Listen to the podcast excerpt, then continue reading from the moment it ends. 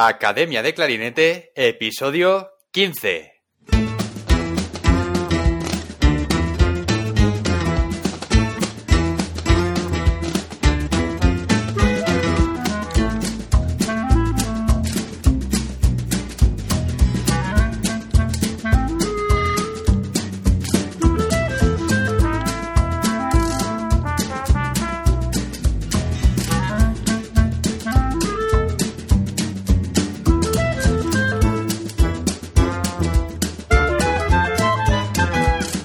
Bienvenidos a Academia de Clarinete, el podcast donde comentamos técnicas, consejos, hablamos sobre aprendizaje, entrevistamos a profesionales y por supuesto hablamos sobre todo lo relacionado con el clarinete.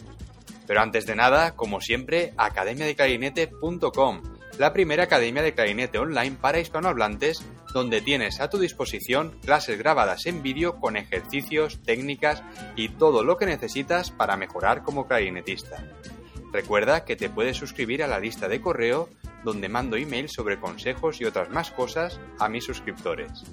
Y ahora vamos al episodio de hoy en el que tenemos como invitada a Cristina Mateo Sáez, joven clarinetista almeriense con un gran futuro por delante y que en el 2014 decidió dar el salto a Estados Unidos para estudiar con el profesor Yehuda Gilad en Colburn School of Music.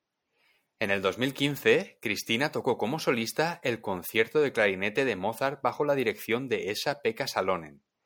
Y en el 2016 obtuvo el segundo premio en el prestigioso concurso internacional de clarinete Jacques Lancelot International Clarinet Competition. Cristina cuenta con gran experiencia en el ámbito internacional, realizando concursos internacionales y colaborando con grandes orquestas como Minnesota Symphony Orchestra, Orquesta Filarmonía y Chamber Swedish Orchestra. Una carrera prometedora de esta joven clarinetista y que aprovechamos su paso por el podcast para hablar sobre sus experiencias de sus años en la ciudad de Los Ángeles, concursos, pruebas a orquesta, actualidad en el mundo de la música y muchas cosas más. Y ahora sí, vamos a dar paso a la entrevista. Bienvenida al podcast, Cristina. Un placer tenerte aquí. Muchas gracias, gracias por invitarme. El placer es mío. Bueno, Cristina, cuéntanos un poco, porque tú vienes de una familia que tiene mucha relación con la música, ¿verdad? Sí, eh, bueno, mi padre es profesor de, clarinete, mi madre es bailarina y, mi hermana pequeña ahora también es, es fagotista. Entonces, pues la música siempre ha estado en casa, en mi familia desde, desde antes de que yo naciera incluso. Qué bien, qué bien. Y me comentaste también que, tu hermana ahora eh, estudia también allí en Los Ángeles, ¿verdad? En Colburn. Sí, eh, mi hermana pequeña acaba de terminar primero de bachelor, de favor, también en Colburn. Y la verdad que hemos tenido el, el placer de poder compartir eh, tres años allí, porque yo acabo de terminar de estudiar allí, después de seis años he hecho bachelor y máster ahí en Colburn, em, pero mi hermana, aunque acaba de terminar primero, hemos podido compartir tres años allí, porque ella también hizo dos años de, de academia, eh, Music Academy, que se llama allí, que son como el equivalente a los dos últimos años de, de grado medio aquí en España. Entonces, pues hemos podido compartir tres años allí juntas. Oye, qué bien, ¿no? La verdad que tener a, tu hermana allí estudiando tan lejos de casa, pues lo habrás notado, ¿no? Sí, claro. Sí, sí, qué bien. Y Cristina, ¿tú cómo decidiste irte a estudiar a Los Ángeles? ¿Tú terminaste tus estudios aquí en España? ¿Dónde los hiciste? Yo soy de Almería, entonces yo empecé desde muy pequeñita con, mi padre, eh, con cuatro años, tres, cuatro años, yo empecé con un clarinete pequeñito eh, a tocar con mi padre, hacíamos dúos y era un, poco como un juego. A mí me gustaba mucho la música y, tocar con él y así empecé y luego hice pues el, grado elemental, el grado medio eh, aquí en Almería hasta que un año eh, bueno, cuando terminé sexto, pues hice la prueba de acceso y entré para hacer el, grado superior en Sevilla con Javier Trigo. Y durante, fue durante ese año que yo me enteré de que Yehuda Gilad venía a dar masterclass a Murcia Viene a más sitios en España todos los años, pero yo vi esa y, fui para allá y fui a dar una clase con él. Y entonces, pues, me habló, bueno, me encantó su manera de dar clase. Y, y, nada, pues me enamoré de, todo eso. Y él me empezó a hablarme también de la escuela de, de Colbur, donde él da clase en Los Ángeles. Y al año siguiente eh, me invitó a hacer la, audición allí para la escuela y nada, fui para allá, para Los Ángeles y, tuve la suerte de poder entrar y, poderme ir a estudiar con él. Sí, sí, sí, porque es una escuela eh, que tiene sus características, que no es como cualquier escuela normal, ¿verdad? Porque tú una vez entras allí, eh, los alumnos están becados, ¿verdad?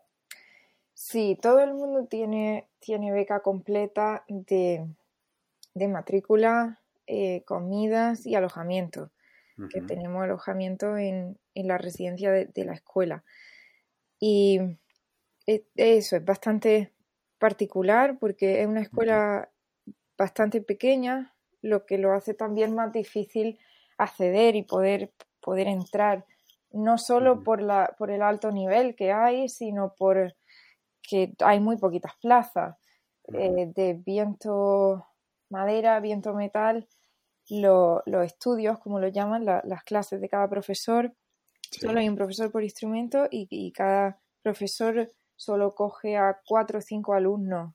O sea, tienen, tienen, no al año, sino que tienen cuatro o cinco personas. En total. En total. Entonces, claro, al año a lo mejor hay una, dos plazas, si hay suerte, algunos años hay profesores que no tienen ninguna.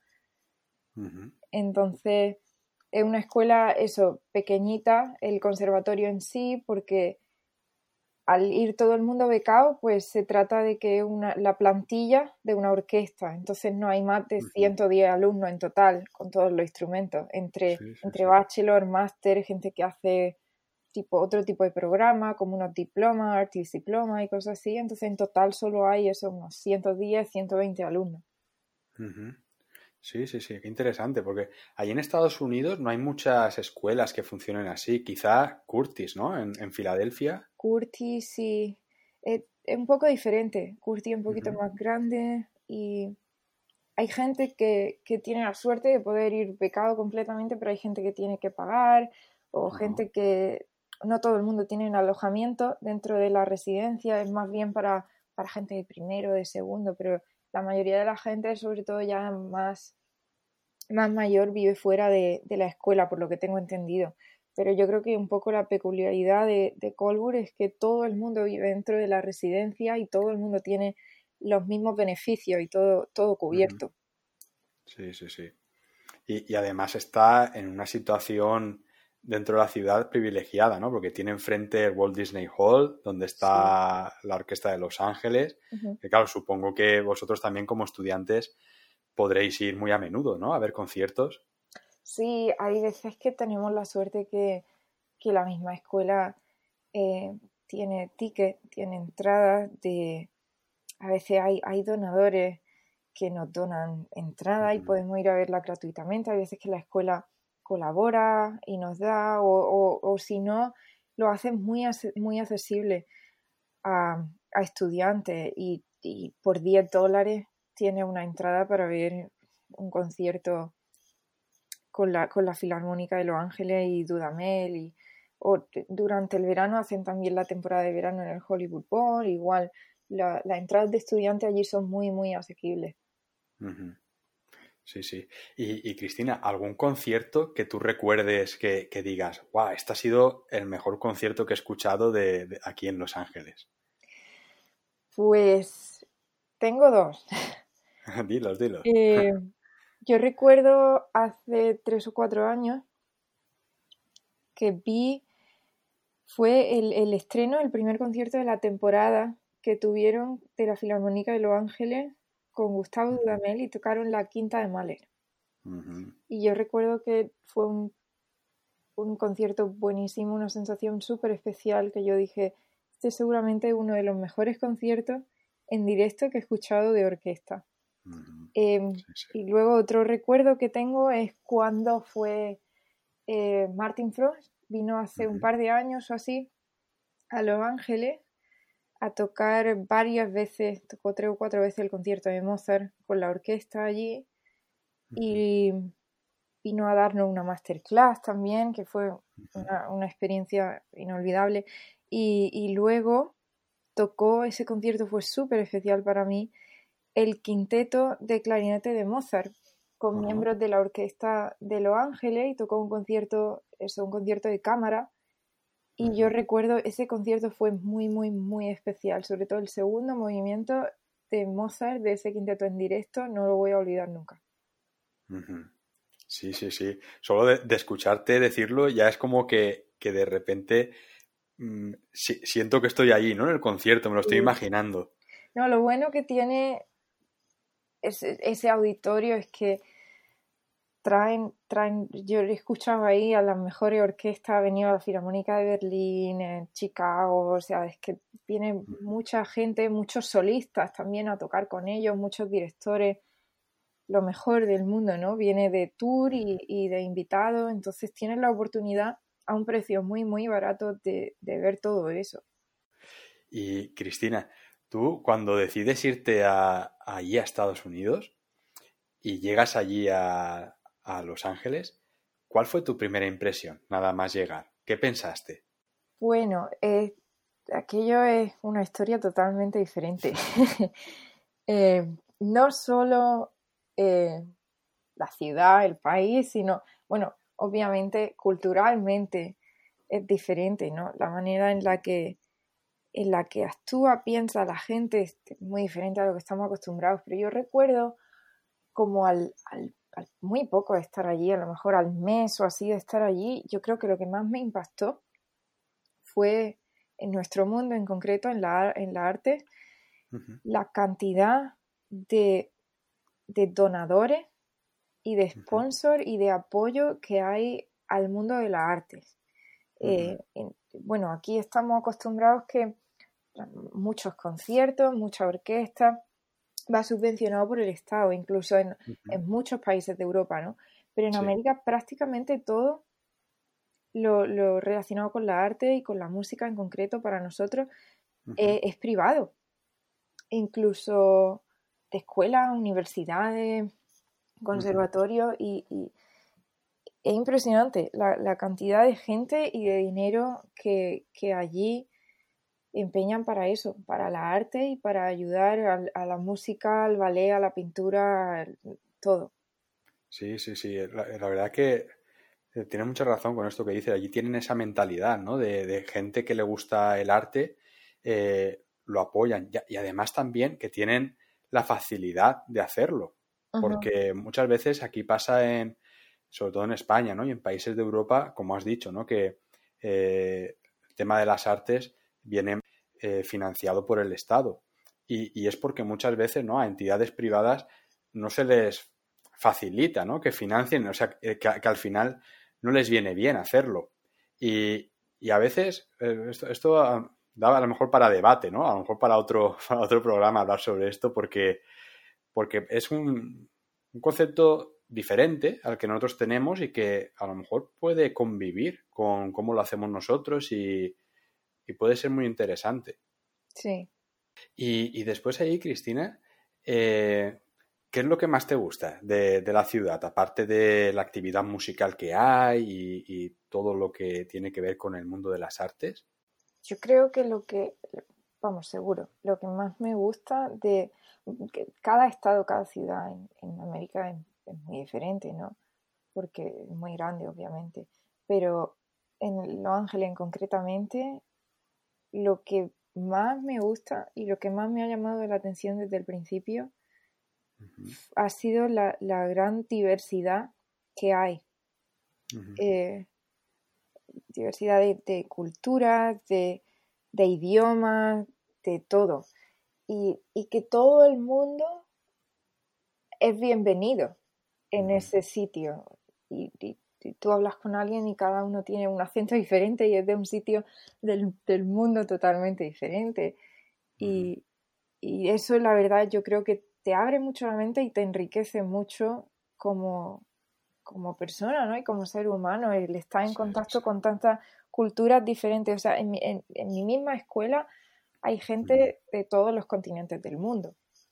Pero luego sale a la ciudad y, y, es lo mismo y hay muchísima, muchísima diversidad. Tú sales, quieres salir a, cenar a un restaurante y hay comidas de todos sitios del mundo. Puedes elegir dónde ir y todas son, son auténticas y tradicionales.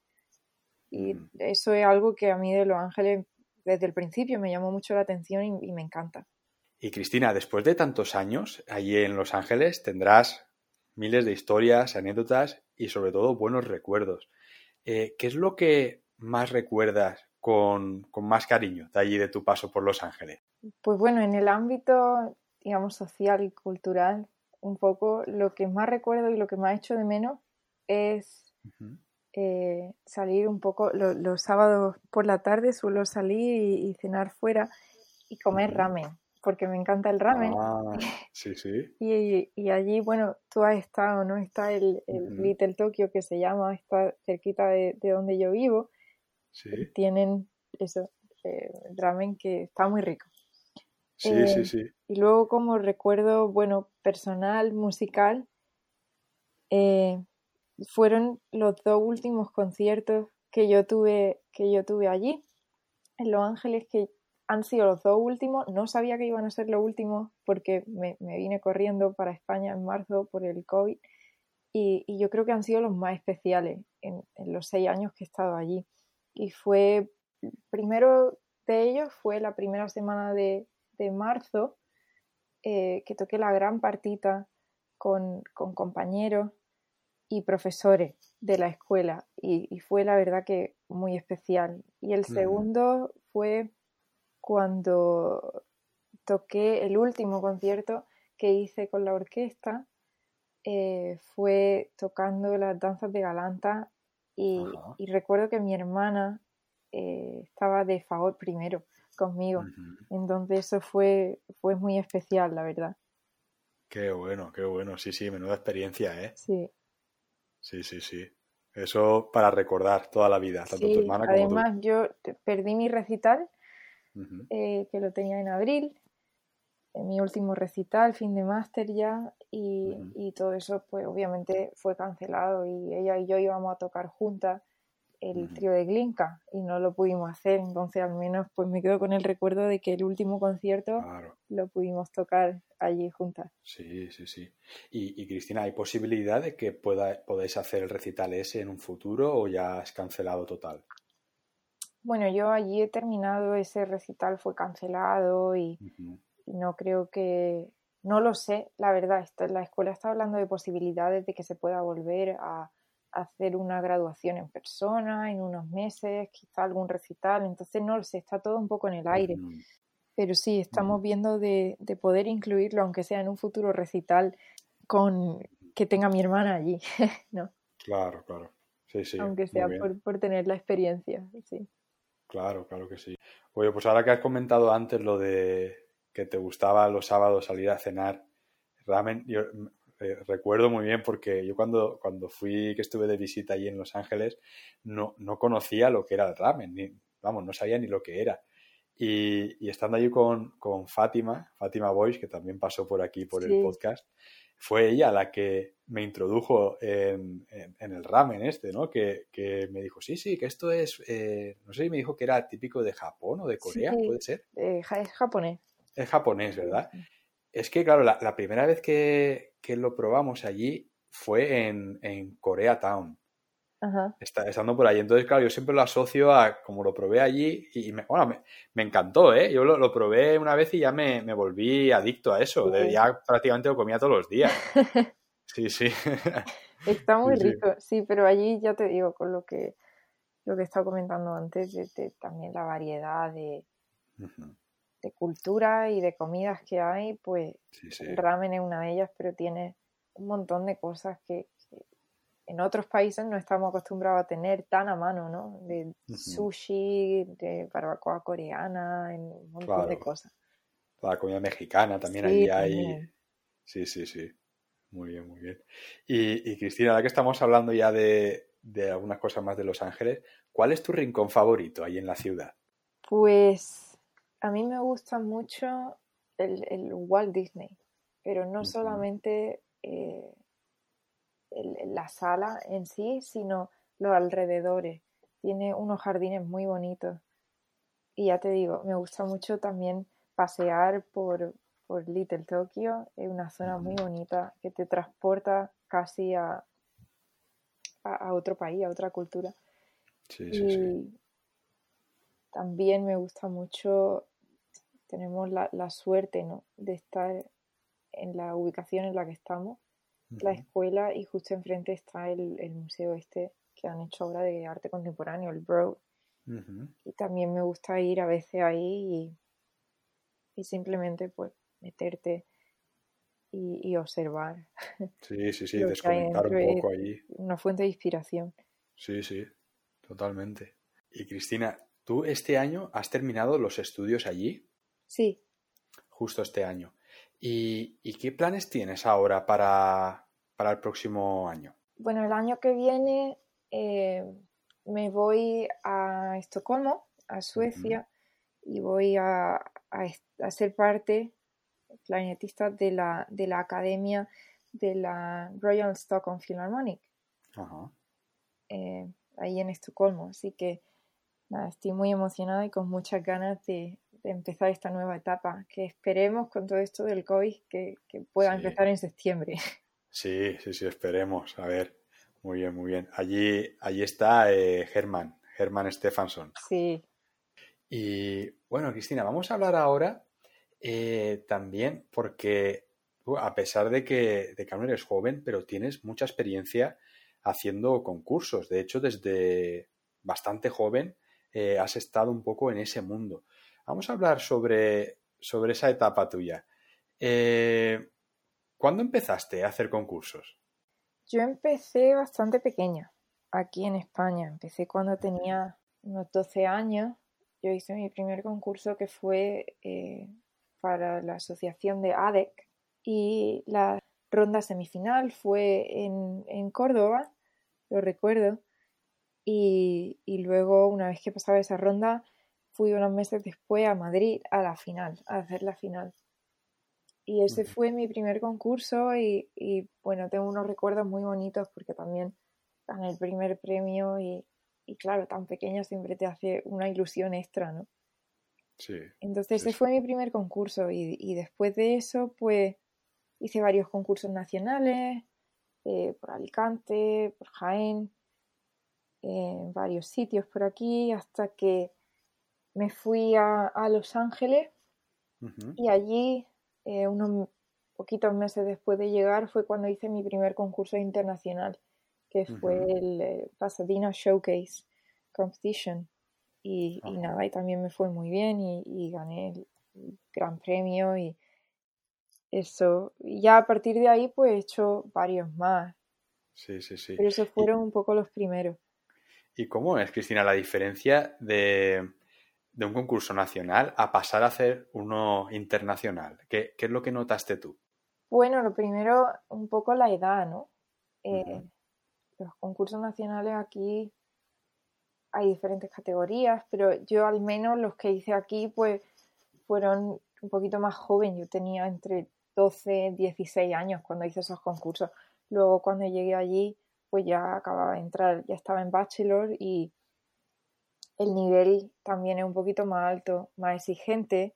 Y no sé, si tiene un poco más de eso, de exigencia y de presión, no solo por, por la gente que te rodea, sino, sino contigo misma también. Y hace unos años estuviste en el concurso Lancelot. Sí. En el 2016. Cuéntanos sobre esa experiencia. Bueno, fue una experiencia muy buena. Fueron tres rondas. Eh, yo ya había pasado una preselección por vídeo y luego cuando, cuando llegué allí a Francia, yo Lancelot se hace cada, creo que es cada dos años y cada edición, una en Francia y otra en Japón. Yo hice la, edición en Francia en 2016 y y nada, eso fueron tres rondas y mucho repertorio, porque creo que tuve que preparar, no me acuerdo exactamente, pero unas nueve, ocho, nueve horas diferentes. Entonces, claro, es como casi dos o tres programas diferentes de recital.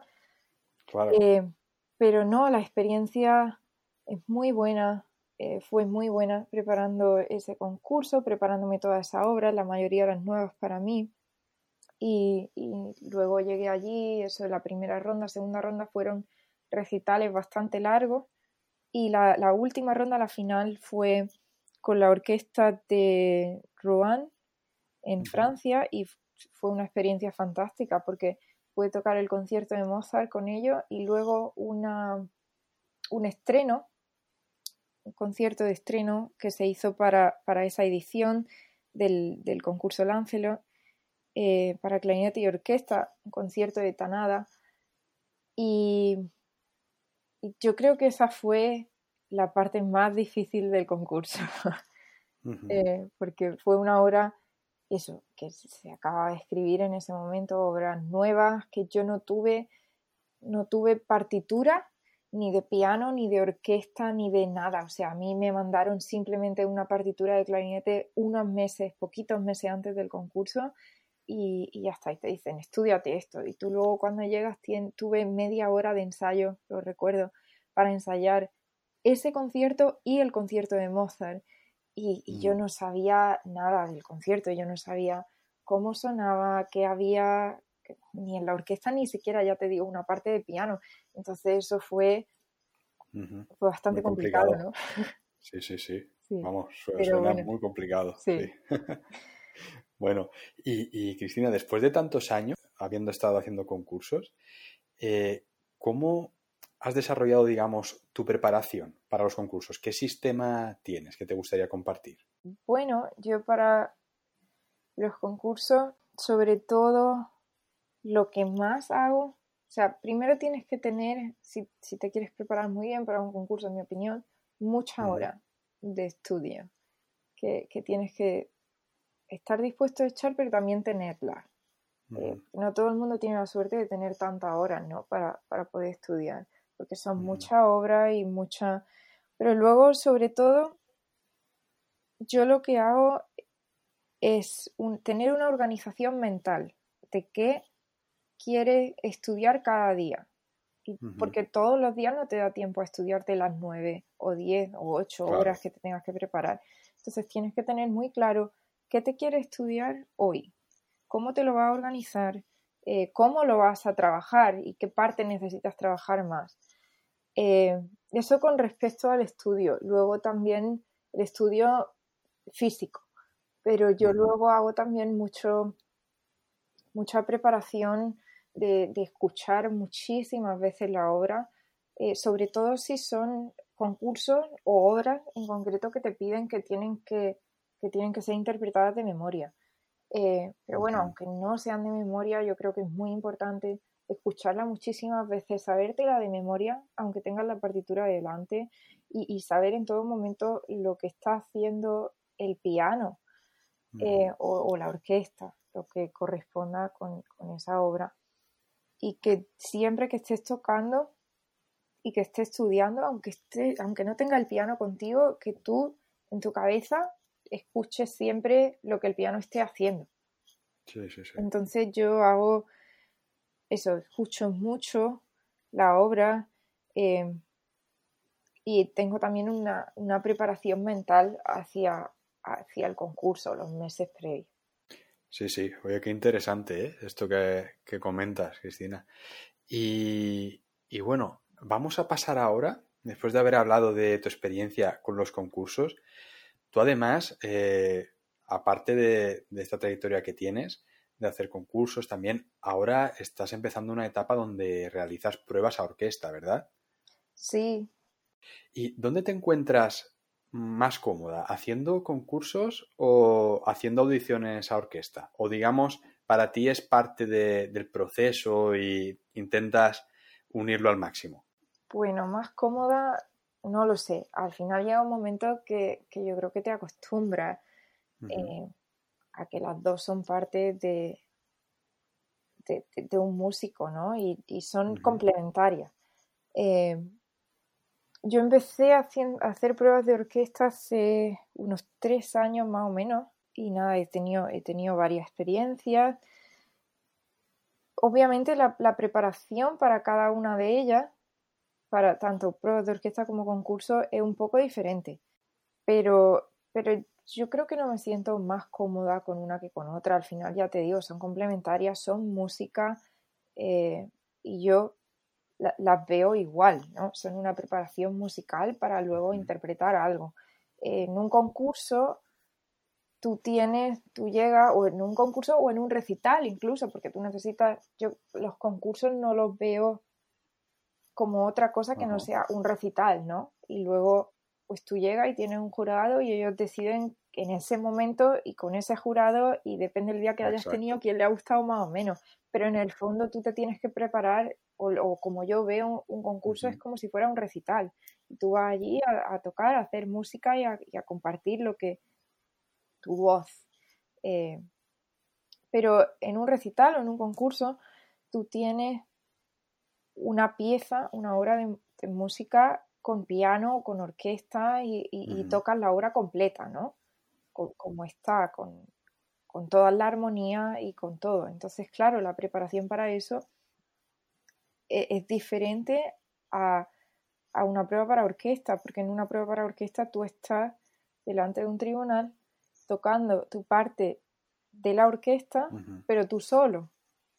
No tienes ningún acompañamiento ni tienes nada. Entonces, yo creo que es muy importante, si, si para prepararte una obra para un recital o algo necesitas escucharte la obra un montón de veces y, tener la partitura delante mientras la escuchas, yo creo que para una prueba de orquesta incluso más, porque tú estás tocando, ya te digo, un pasaje orquestal, tú solo, pero tú lo tienes que tocar como si estuvieras tocando dentro con la orquesta.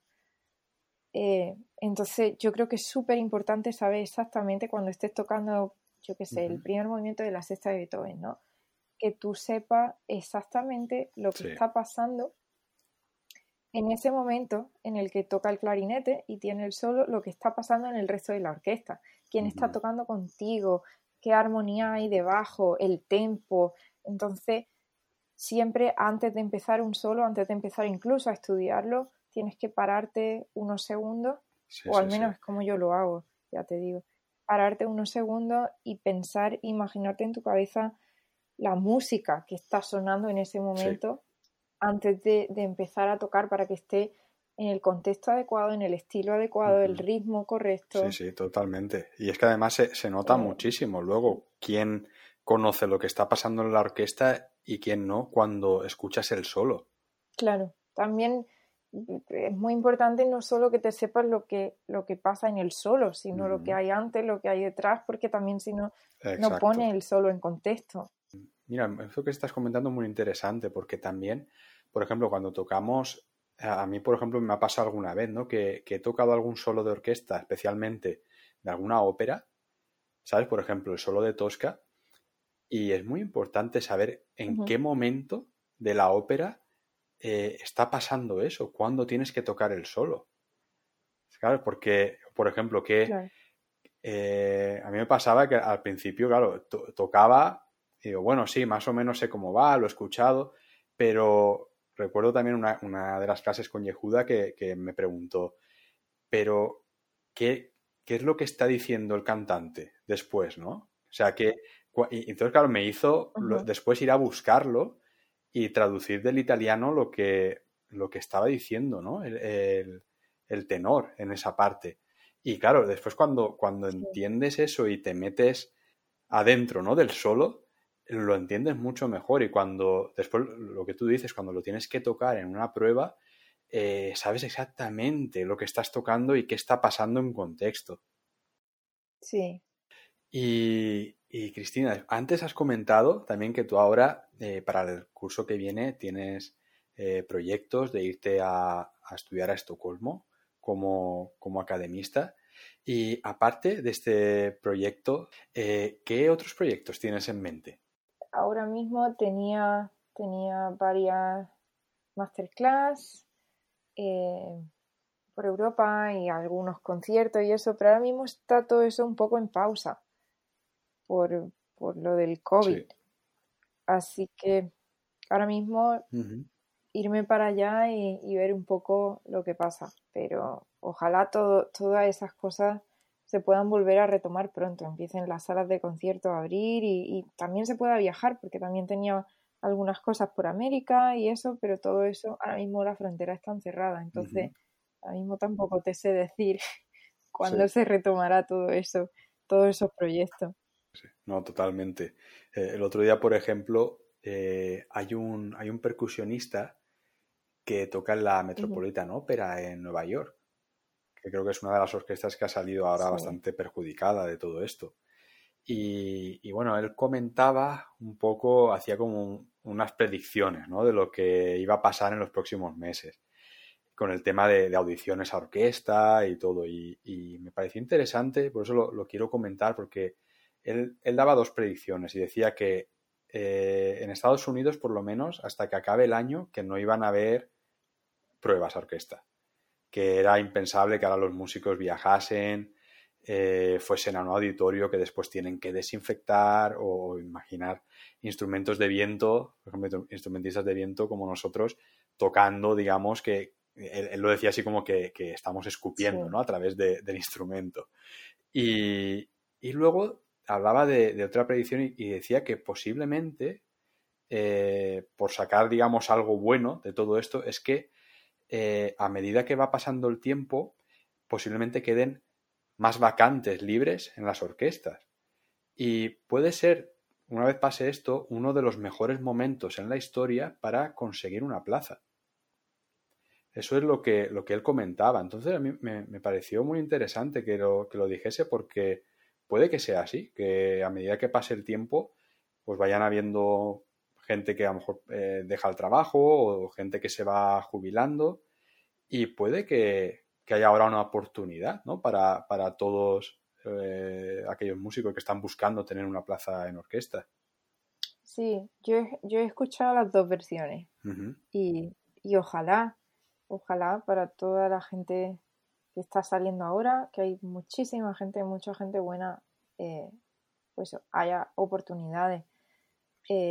Pero sí, es verdad, la gente, yo he escuchado muchísimas, muchísimos comentarios muy negativos que, es muy fácil, ¿no? Caer, caer en, esa negatividad ahora mismo con todo lo que está pasando, pero eso, que no, no va a haber ninguna plaza, no va a haber, las orquestas van a cerrar y, todo así, pero que sí, con todo lo que estamos escuchando, es, verdad que, que algunas orquestas no están pasando por su mejor momento y, en tema de audiciones es imposible que salgan audiciones ahora mismo en los próximos meses, ¿no? Incluso a lo mejor el, próximo año. Pero yo también pienso que, después de todo esto, todo se va a aclarar y, yo creo que no solo vamos a volver a donde estábamos antes, sino que va a haber incluso más oportunidades, eh, por, lo, por lo que tú acabas de comentar. Yo también he escuchado eso y, lo pienso, también lo he pensado.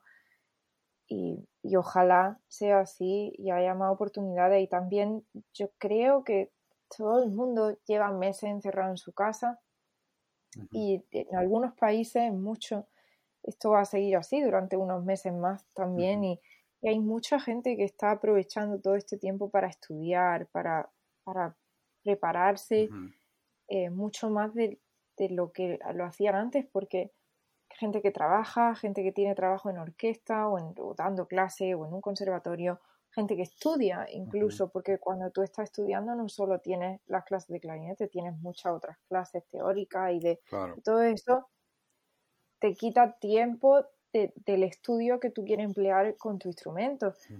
Eh, es beneficioso, obviamente, en otras facetas, pero, pero con el instrumento en sí son horas del día que te está quitando. Y ahora mismo todo el mundo está, mucha gente está encerrada en su casa y, tiene tiempo libre. Entonces yo creo que también la gente está, hay gente que está aprovechando esa hora, ese tiempo para, para mejorar y para estudiar todo el tiempo que antes no tenían.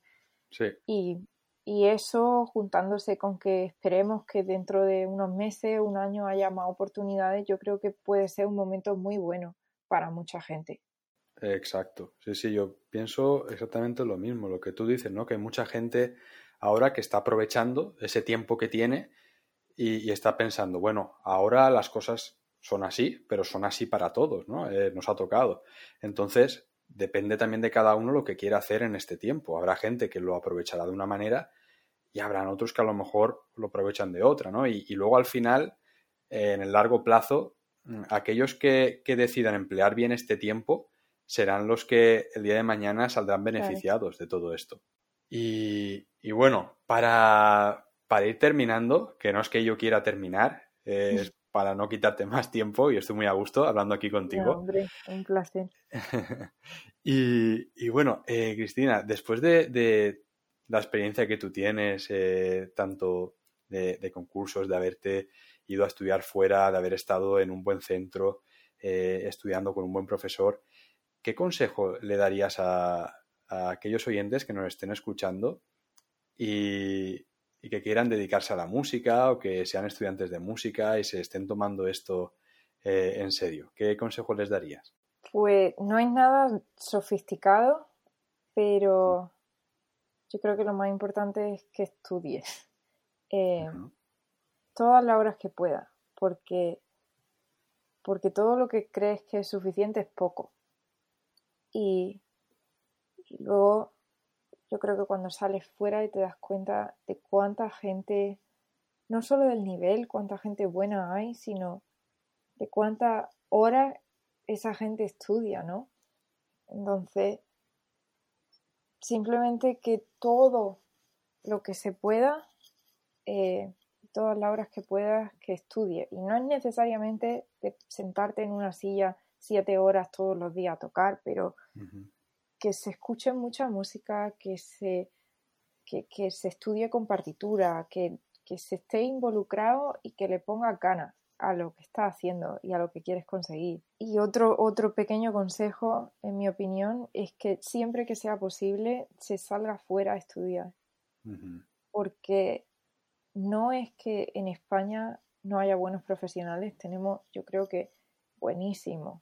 Músicos buenísimos, excelentes profesionales. Aquí profesores y músicos en orquesta y en todos sitios, pero, pero fuera hay en el extranjero, sea el país que sea, hay otra cultura, hay otro idioma, hay otra visión de la arte, de la música, de, todo en general, de la vida. Y, yo creo que eso también te ayuda mucho a crecer, no solo como persona y abrirte la mente, sino como músico. Entonces, que se salga afuera y que, y que se tomen todas las oportunidades que sean posibles si hay un concurso y lo quiere hacer, estudia mucho y ve a hacerlo. ¿Por qué? Porque gane, no gane, llegue a la final o no, siempre va a sacar algo positivo de eso. Sí, sí, totalmente de acuerdo, Cristina. La verdad que se aprende mucho de todo y lo que tú dices, ¿no? Que no es solo sentarse en una silla, estar en un aula tocando el clarinete, sino que se aprende también de, de viajar, de conocer gente, de conocer otras culturas, de vivir en otro país eso también enriquece, ¿no? Y como músicos es que necesitamos vivir esas experiencias para luego transmitirlas en lo que tocamos. De, sí, de, escuchar orquesta y artistas, de, tocar con ellos. O sea, yo he tenido también la oportunidad de, tocar con, varias orquestas profesionales. He tocado con, eh, la Orquesta de Cámara de Suecia, la, orquesta de la radio danesa. La última que toqué fue justo antes de, de, venirnos con el confinamiento en Minnesota, Minnesota Orchestra, y, enriquece muchísimo estar en, sitios diferentes y ver la cultura, ya te digo, tocando con ellos o, o escuchándolos solamente. Y que, cada orquesta, que cada artista es totalmente diferente. que, que en cada sitio se toca diferente, hay una, cultura, una tradición diferente. Y eso enriquece mucho, porque ya te digo, aunque tú lo que tengas, donde esté, sea muy bueno, eh, tú estás acostumbrado a eso, a una cosa. Pero ver otras cosas diferentes, otras perspectivas, otras mentalidades de una misma cosa, yo creo que es muy bueno. Sí, sí, totalmente. Es que al final aquello que te hace avanzar es ir aprendiendo lo que no conoces, ¿no? Aprender cosas nuevas, porque si al final eh, sigues haciendo lo mismo de siempre, pues vas a estar siempre igual, ¿no? Sin avanzar. Sí. Bueno, eh, Cristina, muchas gracias por estos consejos. La verdad que muy interesante todo lo que has dicho. Y, bueno, vamos a terminar la entrevista, no sin antes agradecerte por haberte pasado por el podcast. La verdad que para mí ha sido un placer tenerte aquí. Has compartido muchas cosas, yo he aprendido muchísimo. Estoy seguro que los oyentes también. Y desde aquí desearte muchísima suerte con todos tus proyectos, con que vaya bien el año que viene en Suecia. Crucemos dedos para que empiece el curso bien y puedas irte a estudiar tranquilamente allí y aproveches el año. Y, nada, muchísimas gracias por, haber venido al podcast. Muchas gracias a ti por, por invitarme, ha sido todo un placer. Bueno, Cristina, mucho ánimo, un abrazo. Gracias, un abrazo. Bueno, y hasta aquí el programa de hoy. Gracias por vuestras valoraciones en Apple Podcast, por seguir el programa en Spotify y por vuestros me gusta y comentarios en iBox. Y sobre todo, muchísimas gracias por estar ahí. Nos escuchamos la semana que viene. Hasta la próxima.